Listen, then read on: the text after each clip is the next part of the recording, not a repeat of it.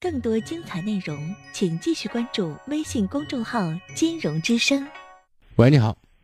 喂，金融老师，你好。哎，你好，您的电话。对，就是我是经常听您的节目，现在有一个问题想咨询一下您。嗯。啊，就是我呢，就是从小比较娇生惯养，因为我是家里面的独生子。再一个呢，我就是我爸比较强势一些。所以让我的这个独立性啊、社会能力都比较差一点。然后在二零零九年的时候，他们给我介绍了一个广东的一个对象，是大专大专学历，我是那个中专。呃，当时就说我比较能干呀，比较这方面的也适应能力强，在社会上也比较厉害一些。结果这个女孩子就跟我嗯结婚了。结婚以后呢，我们现在结婚有七年时间了。但是他呢发就是他发现我并不是婚前说的这样子厉害，他就觉得有些后悔，所以呢在这七年时间里面跟我就是说是关系也比较淡，我们的夫妻生活基本上也没有，所以我想请问一下您这段婚姻该怎么办？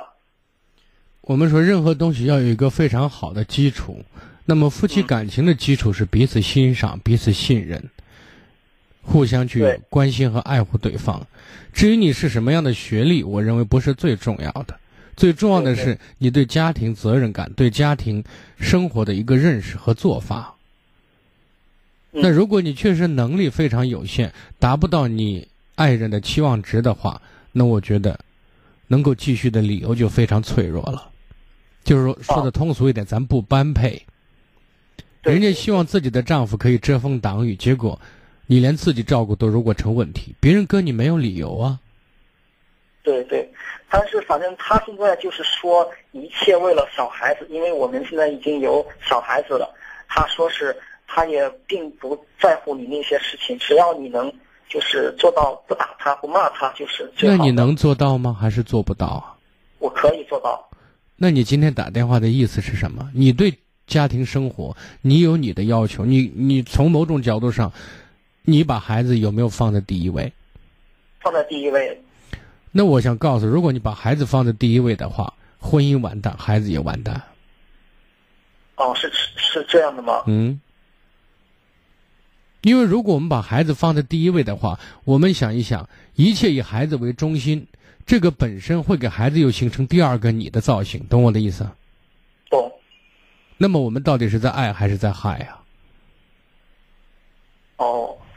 反正这是其一，其二呢？你想，你们两个感情这种生疏感，或者说相互排斥的感觉，可以营造出什么样的家庭氛围呢？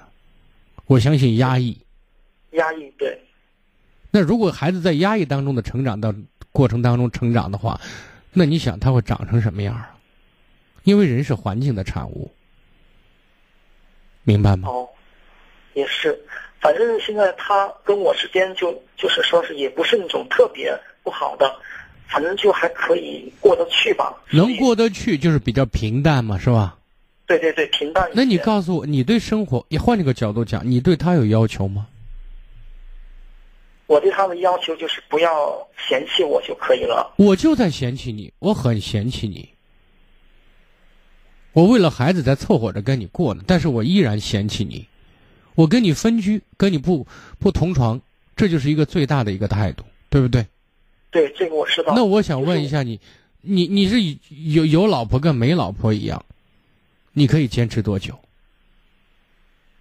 你还年轻，你又不是七老八十。对。那你告诉我，那问题还是一个，还有一个原因，就是你是有七情六欲的，他也是有，但是如果对象不是彼此的话，又会出现什么样的问题，对吧？如果长期压抑一种心理和生理需求的话，那人就会变态了，就是神经了，知道吗？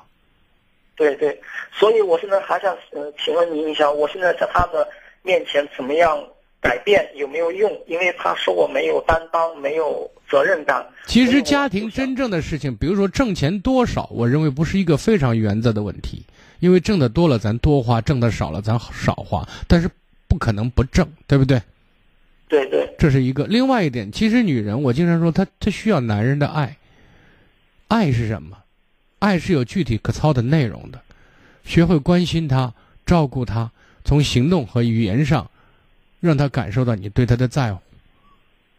说我不图一样，图一样，我什么都图不上，挣钱挣不来，细心关关心我，给我一种家的一种温暖和支撑感，你还是给不了，那我要你做甚呢？对不对？对，你找他有目的，他找你难道没有目的吗？大家都是有所图的嘛，这也很现实。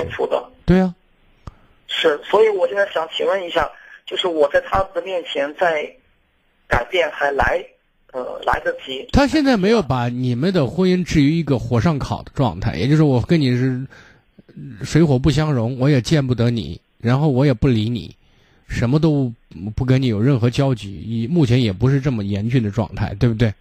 对对对，那我们慢慢的就是人都是从不会到会，从不好到好，咱学来的嘛，对不对？对，咱努力做好一个好丈夫、好父亲，不是不可能。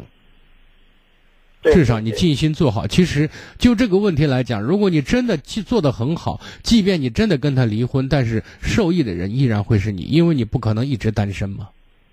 对，所以为了你自己。好好扮演好父亲和丈夫的角色，让自己为这个家能做更多的贡献，更有用一些。心思想着孩子和妻子的需要，然后朝这个方向去努力，日子就会只会越过越好，好吗？对，好，金荣老师，好，谢谢您啊，再见啊，嗯。更多精彩内容，请继续关注微信公众号“金融之声”。